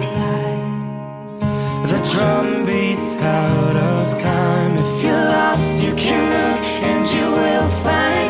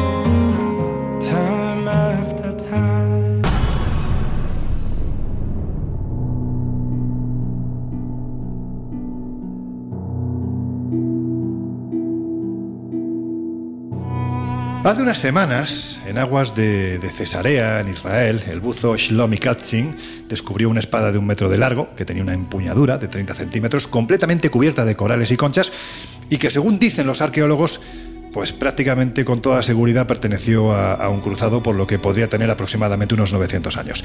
Y según anunció además la Autoridad de Antigüedades de Israel, textualmente dijeron, está en perfecto estado. Es decir, una vez que le quitemos toda esta porquería que ha cogido con los años, nos vamos a encontrar una pieza absolutamente maravillosa. Bueno, pues si hablamos de espadas, Laura, otra de, esas cosas raras ¿no? que encontramos en la historia es la conocida como espada de Uthbert, que hoy día se encuentra en el Museo Nacional Germánico de Nuremberg en Alemania y que tiene una historia detrás, bueno, pues que yo creo que es para alucinar, ¿no? Bueno, es que lo curioso de, esta espada vikinga es que data de entre el 800 y el año 1000 después de Cristo. Pero lo que ocurre es que la realización de esta espada, la calidad que tiene, no correspondería a esa fecha. Es decir, los eh, arqueólogos, los entendidos, no podían entender cómo la tecnología para hacer esta espada hubiera estado disponible antes de la revolución industrial que ocurrió pues, unos 800 años después. ¿no? Su contenido de carbono es tres veces más alto de lo que otras espadas de su tiempo y las impurezas fueron eliminadas hasta un grado que, mm, desde luego, si, no, si el metal no hubiera sido calentado a 3.000 grados Fahrenheit, por el método de golpear el acero, desde luego eso no hubiera ocurrido. El caso es que eh, hicieron una prueba y es que el herrero moderno Richard Forer eh, de Wisconsin forjó una espada de la calidad de la misma de Ulfberg y usó la tecnología que se supone que estaría disponible en aquella época, en la Edad Media.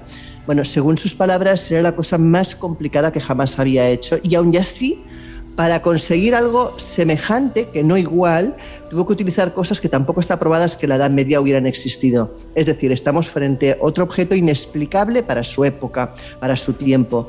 En el documental que Nova y National Geographic hicieron, titulado Secretos de la Espada Vikinga, que fue emitido por primera vez en el año 2012, se dio un vistazo precisamente a esa composición metalúrgica de la enigmática espada y se encontraron pues, que alrededor de 170 espadas datadas entre el año 800 y el 1000 después de Cristo, eh, su tecnología pues, no correspondería y que probablemente pues, tendrían que estar datadas en otra época que no es la correspondiente. ¿no?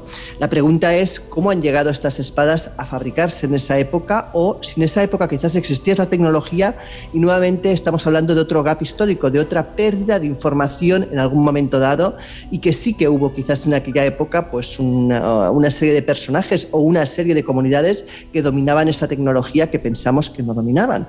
Estamos otra vez pues nuevamente ante un enigma eh, sin solución. Bueno, pues ya que has tirado la caña, vamos a ver si Jesús coge el anzuelo.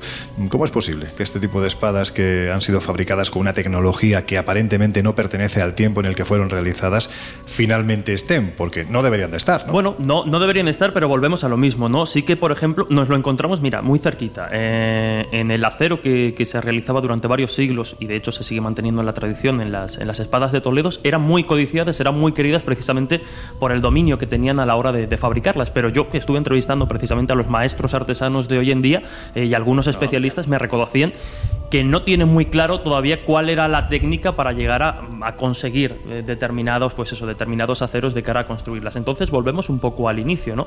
Eh, es muy probable que existan eh, conocimientos o dominios de, de técnicas que, que, nos encontramos en el pasado, pero que de alguna forma, pues ha habido ahí un, un lapsus o un paréntesis en el que se han perdido, se han desaparecido y de repente nos encontramos en el presente objetos realizados con, con esas eh, técnicas, no voy a decir imposibles, pero sí difíciles y que rompen nuestros esquemas. O sea, un lapsus o un poco de, técnicas o conocimientos que quizá con el tiempo vayamos recuperando o, o quizá no.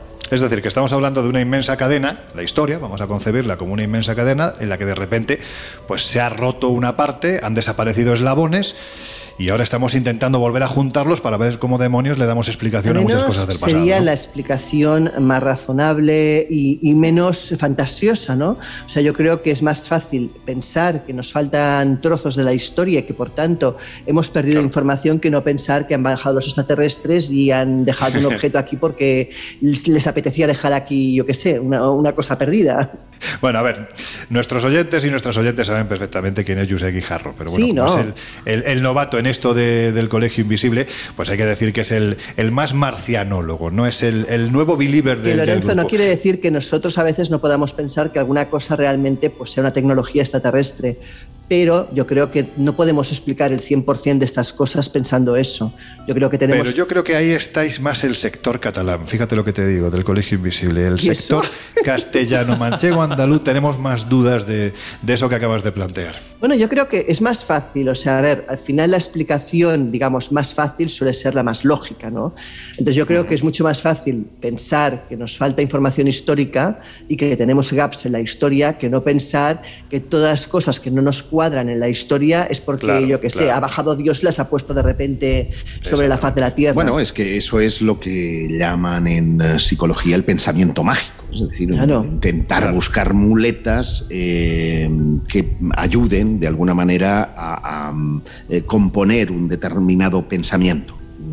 Y ese pensamiento, pues, a veces te lleva a los extraterrestres, a veces te lleva a seres eh, angélicos, en otras a la existencia del, del más allá. Y claro, aquí podríamos iniciar 50.000 debates. Pero sí estoy de acuerdo que el catalán es práctico. Somos. somos, escucha, Cosa somos- que la- somos- que- el, Jaén- el de Sí. Jaén no.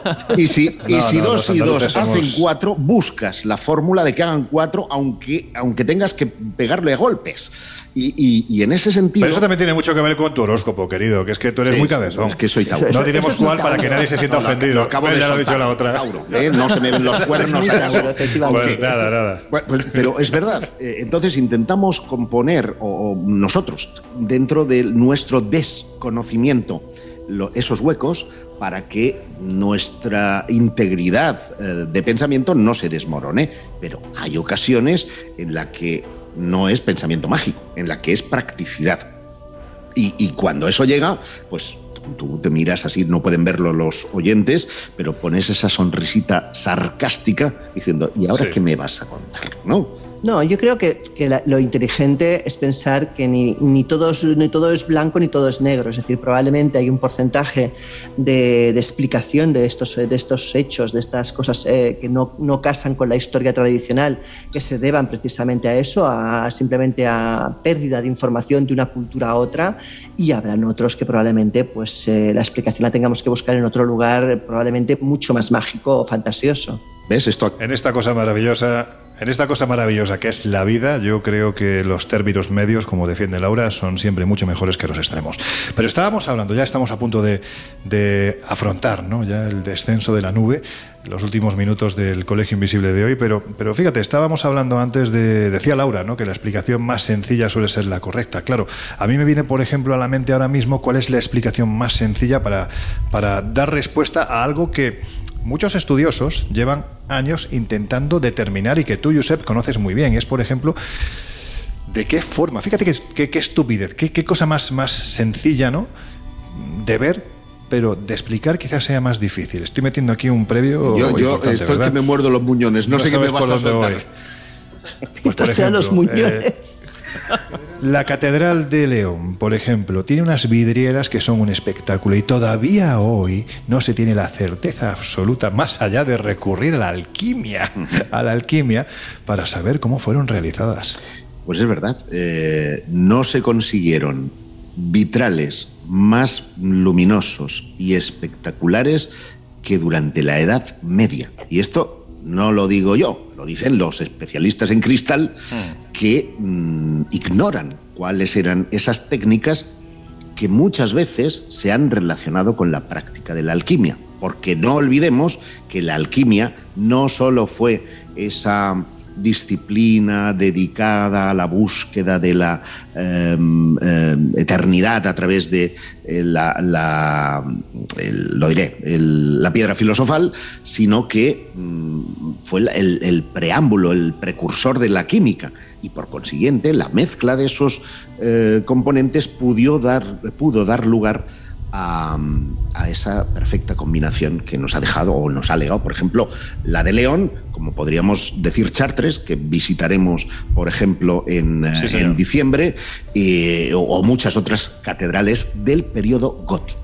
No, estaba, estaba sintiendo justo a lo que a lo que decía Josep, no sé si tiene mucho que ver o no con el programa de hoy, pero bueno, en una defensa precisamente de todo ese saber esotérico y de todos esos misterios que en muchas ocasiones eh, tratamos aquí en el Colegio Invisible, yo ya me he encontrado en más de una ocasión, eh, bueno, por parte de, de- de perfiles más negacionistas que escépticos, es decir, aquellos que, que la respuesta por, por categoría es no a todo lo Sí. improbable, imposible, misterioso, como lo queramos, No es no, que como lo queramos político, llamar, ¿no? pero me hace mucha gracia porque incluso en algunas de esas eh, charlas eh, me encuentro precisamente el reconocimiento a la alquimia, como bien decía, y creo que sabemos todos, como precursora no solo de la química, sino incluso bueno, pues de determinados conocimientos eh, médicos. Con esto quiero poner en valor algo que yo creo que hacemos aquí semana a semana, y es que precisamente en estos terrenos resbaladizos en los que a veces nos movemos, también hay elementos muy, muy interesantes y desde luego que ponen en valor otro tipo de, de conocimientos. Entonces, bueno, pues mira, la, la alquimia como, como ejemplo, como paradigma de que de lo misterioso, de lo esotérico, aunque con el tiempo Pero- se van pero es que resolviendo ciertos enigmas, también Ahí sacamos cosas. empalmaríamos con otra teoría, que es el pensar que el 99% de las cosas que hoy denominamos esotéricas, paranormales o mm, eh, extraordinarias, probablemente tienen una explicación, lo que pasa que a día de hoy la ciencia Claro. no es capaz de dársela. Claro. No quiere decir que en el futuro no sea capaz. Eso es. Eso es. Son cosas inexplicadas, como Sí, te gusta sí, a decir a, mí ti, el ¿no? inexplicable. No inexplicables. Claro, y además también es importante añadir el matiz, eh, que eso que entendemos por esoterismo, quizás no tanto el ocultismo, pero sí el esoterismo, no tiene absolutamente nada que ver con esos personajes que solemos ver a partir de las 3 de la mañana en los 906 que te adivinan el futuro y te echan las cartas. El Es que esoterismo una es cosa mucho son los seria. estafadores y la Eso otra es. cosa es el Exacto, esoterismo. efectivamente. Eso es. Eso es. Bueno, pues para terminar, Laura, mm, vamos, si te parece, el páramo de las tinajas. ¿Qué tiene esto que ver con los gazapos, con las aberraciones, con las cosas extrañas de la historia? Porque el propio nombre en sí ya, bueno, pues llama la atención, ¿no? Pues estamos remitiéndonos a la meseta de Chien Kowang en Laos y ahí se encuentra precisamente ese páramo. Allí reposan pues miles de enormes vasijas de una antigüedad de entre 1500 y 2000 años y además miden entre 1 y 3 metros de altura, que se dice pronto, y pesan entre 1 y 6 toneladas, como para llevarlas a cuestas, ¿sabes? Fueron creadas pues por una cultura desconocida, hoy desaparecida, y no se conoce exactamente para qué eran usadas. La leyenda cuenta que hace miles de años existió una raza de gigantes cuyo rey, que era Kung eh, Chung, ganó una importante batalla y mandó construir esas tinajas de piedra para llenarlas de lao lao, que es un licor de arroz típico de Laos, para celebrarlo con sus súbditos. Por eso se especuló con la posibilidad de que se tratase de una especie de almacenes para guardar alimentos para el comercio, pues eh, el páramo está situado justamente en la ruta de las caravanas de comercio. Pero el hallazgo de huesos calcinados y de cenizas en cuevas cercanas hacen pensar también que pudiera ser un posible horno crematorio. El caso es que igual esos no serían eh, tinajas para alimentos o para, o para ese tipo de licor, sino podrían ser también urnas funerarias, aunque no se han encontrado restos en su interior, con lo cual sigue siendo un misterio para qué se usaban. bueno, es posible que llegara antes de tiempo alguien y se comiera lo que había de... Bueno, A mí lo- lo- me ha hecho gracia lo que dice Laura de llenarlas de lao lao, o sea, de lao a lao. Sí. Exacto. Bueno, pues con esta historia es que la verdad, la historia da para mucho. Fijaos que en los minutos que llevamos, y ya, y ya con esto vamos a, a terminar, pero en los minutos que llevamos han salido conceptos como dioses venidos de las estrellas, tumbas de las que no tenemos mucha idea a quién contuvieron, los enigmas de la pirámide, la alquimia, en fin, es que son tantas las cosas que quedan por tocar porque la propia alquimia per se ya es un, no sé si un capítulo o dos o veinte del Colegio Invisible, porque que decir que conocemos además, conocemos a alquimistas que hoy en día están desarrollando esa labor milenaria precisamente en España con mucha tranquilidad, mucho cuidado y sobre todo con mucha paciencia.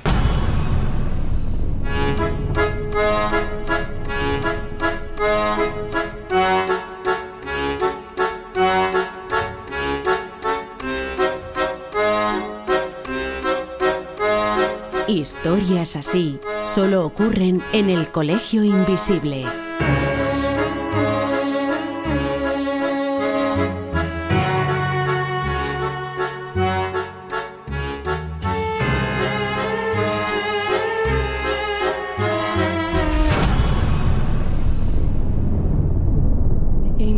Sunshine when he's gone.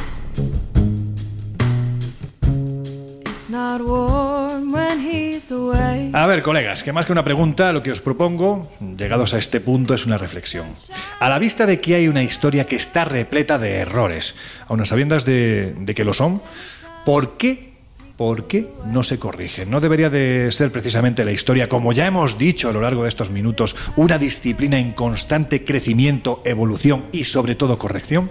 Yo, si me permites el apunte, creo que es una cuestión de intereses y es una cuestión de miedo. Intereses porque evidentemente cambiar la historia supone cambiar visiones del mundo, eh, puede suponer incluso consecuencias políticas en algunos casos. Imagínate las batallas, o sea, las matices en una batalla pueden ser cómo o quién ganó realmente la batalla o de qué manera. Claro. Ah, pero además también hay un tema de miedo. O sea, al cambiar la historia probablemente es cambiar una de aquellas cosas que se considera más firme, más segura y la gente en el fondo, el ser humano busca seguridad. No nos olvidemos, o sea, el- la, la historia de la humanidad pasa siempre por buscar eso, por, buscar lugares a los que amarrarse y, hacer que nos sentamos seguros, que nada tiemble y que nada haga quizás cuestionar, cuestionarnos la realidad en la que vivimos.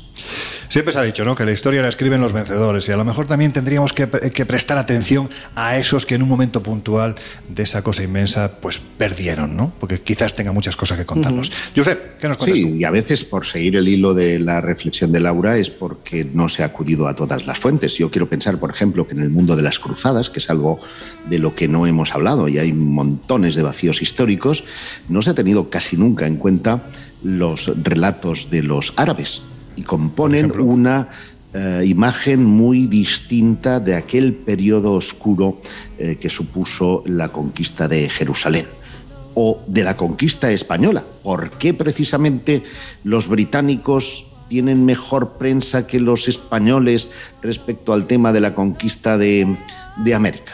Cuando precisamente... ¿Por qué el aceite italiano se vende más fuera Pues exactamente. de Italia que el, que el español, cuando el, el español, concretamente el de Jaén, es mejor? Porque, porque no obedece a causas objetivas. Marketing. No Marketing. obedece a causas objetivas, sino a causas políticas. Y esas tensiones que hoy día podrían eh, resolver un problema, te generan dos problemas más allá de cosas que tú tenías resueltas en base a ese vacío y que sin embargo de tocarlo, de reescribirlo, de actualizarlo, supondría una revisión prácticamente de todo lo que conocemos.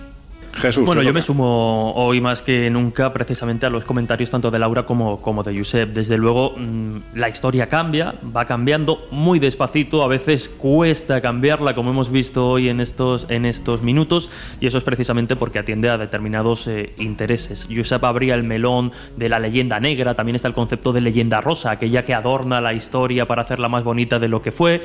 No solo. Sí, No sí, yo recuerdo que me lo comentaba en su día eh, Juan Eslava bueno. Galán, y él hablaba tanto de leyenda un negra como, bonito. como de leyenda, de leyenda rosa, ¿no? Cuando se blanquea un poco determinados eh, conceptos. Y el hecho de que no se corrijan, pues yo entiendo que, como decíamos, ¿no? El pasar de los siglos hace más complicado cambiar la, la historia de- del mundo antiguo, por ejemplo. Ya ni hablamos de la, de la prehistoria, donde todo está abierto, cualquier hipótesis casi que, que, que- que- que entra en ese, en ese cajón.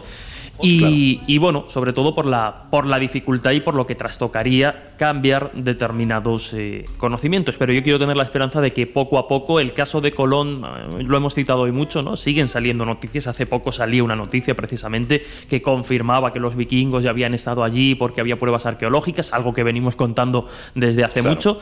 Pero bueno, aunque cueste, aunque sea pesado, eh, pensemos y tengamos esperanza en que poco a poco se, se vayan adaptando determinados conocimientos que también todo se ha dicho. Muchas veces se han manejado dentro de este ámbito del misterio antes o se han tenido en cuenta antes que en otros circuitos y con el tiempo a veces parece que se confirman. Esto es para que nos demos cuenta de lo que decimos siempre en el Colegio Invisible. Hay que atender a lo que cuentan los mitos y sobre todo escarbar en el origen que dio precisamente, y valga la redundancia, origen a los mismos, porque ahí encontraremos la parte real.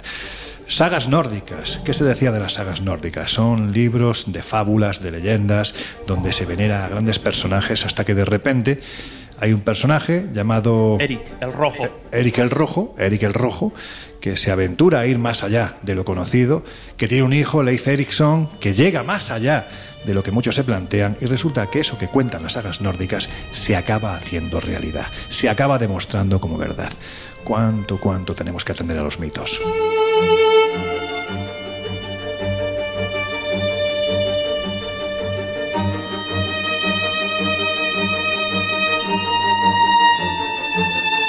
Bueno, pues antes de cerrar las puertas del Colegio Invisible de hoy, ya sabéis, ahí van nuestras recomendaciones. En estos siete días tenéis la revista Año Cero Enigmas en el kiosco, también en los diferentes kioscos digitales, pero sobre todo lo que viene es un viaje maravilloso que se plantea ni más ni menos que para este fin de año, ¿verdad chicos? Así es, nos vamos a visitar Bretaña, donde, mira, si hay ahí vacíos históricos, eh, con todo el tema de Karnak, sus megalitos, etcétera. Pasaremos por Normandía a visitar el mítico Mont de Saint-Michel y nos sumergiremos en los misterios de París para pasar allí también la noche de fin de año. Recibiremos el 2022 precisamente en la capital de Francia. Mira que se escueto este hombre. ¿eh? bueno, pues hay que decir que también estaremos en el bosque de Broceliande, que es el lugar donde supuestamente cuenta la tradición, los mitos artúricos, ¿no? Que ahí se encuentra la tumba de Merlín. De hecho, se puede visitar, también está la fuente de la eterna juventud. Bueno, pues me he encontrado en la tesitura, Josep, de que ha habido gente que cuando saben que vamos a Karnak dice, pero bueno, ¿cómo vais a Egipto pasando por, por Francia? No, no, es que allí también está Karnak. hay que decir que los megalitos de Karnak son unas alineaciones misteriosas de kilómetros, de un kilómetro y medio, alguna de dos kilómetros, de piedras, de rocas mm, de toneladas hasta las más chicas, que no se sabe para qué ni cómo fueron eh, erigidas. Y ese es uno de los atractivos de este viaje, insisto, que no lo he dicho, tendrá lugar desde el 27 de diciembre de 2021 hasta el 3 de enero de 2022. Pues eso, megalitos, la acupuntura, dicen que la acupuntura de la, de la Tierra. Mont Saint-Michel, nos aguarda también la fantástica Catedral de Chartres, también estaremos en Rennes, que es una ciudad medieval absolutamente preciosa, cargada de magia, de misticismo y de leyendas. Y por supuesto, pues París. París, con su cementerio de Père Lachaise, con sus catacumbas, bueno, pues va a ser un viaje en el que vamos a intentar divertirnos. Y hablo en plural porque en esta ocasión creo que me voy a acoplar a tu barba, querido Josep, para que me cuentes muchas cosas. Bueno, bueno, y que tú también las cuentes, porque no eres un desconocido en la materia, pero efectivamente eh, el servidor y Lorenzo Fernández Bueno, esperemos puedan ser los guías de esta iniciativa que, insisto, nos llevará al corazón de Francia, al más misterioso, hasta para recibir al nuevo año 2022, que espero sea muy bueno para todos. Podéis contactar con nosotros, ya sabéis que estamos en redes sociales, en todo el programa no lo hemos dicho, pero estamos en Twitter como arroba Invisible12 y también en Instagram y en Facebook como el Colegio Invisible en Onda Cero.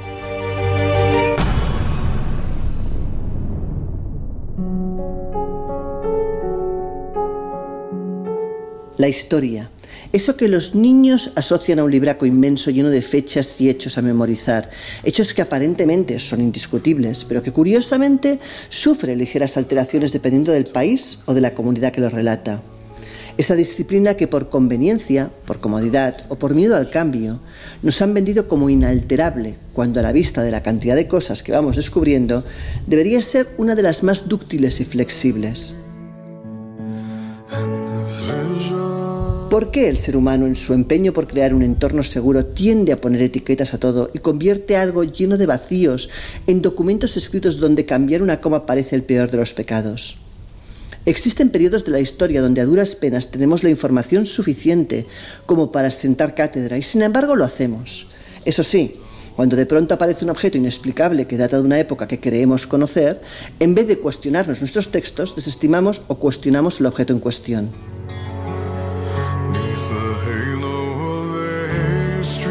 Y ante interrogantes tan obvios como tratar de entender, por ejemplo, por qué civilizaciones tan distantes como los mayas y los egipcios compartían ciertos conocimientos, preferimos esconder la cabeza bajo tierra a modo avestruz antes que aventurarnos a plantear hipótesis que puedan alterar la paz de espíritu de los más conservadores.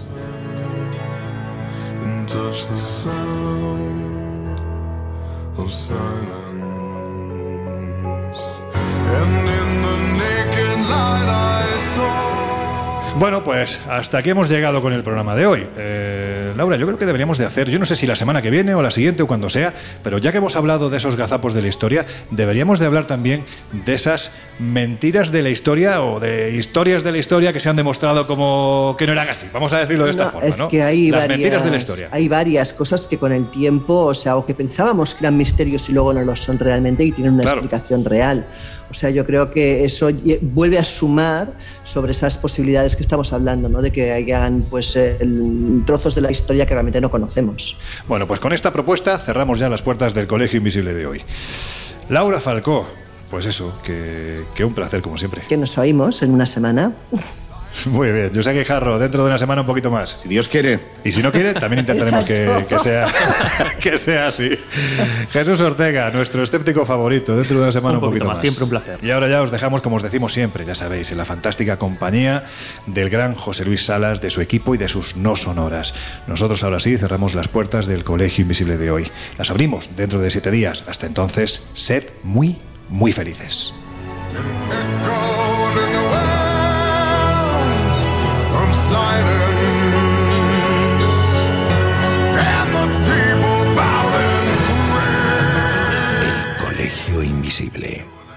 Con Lorenzo Fernández Bueno y Laura Falcó. En Onda Cero.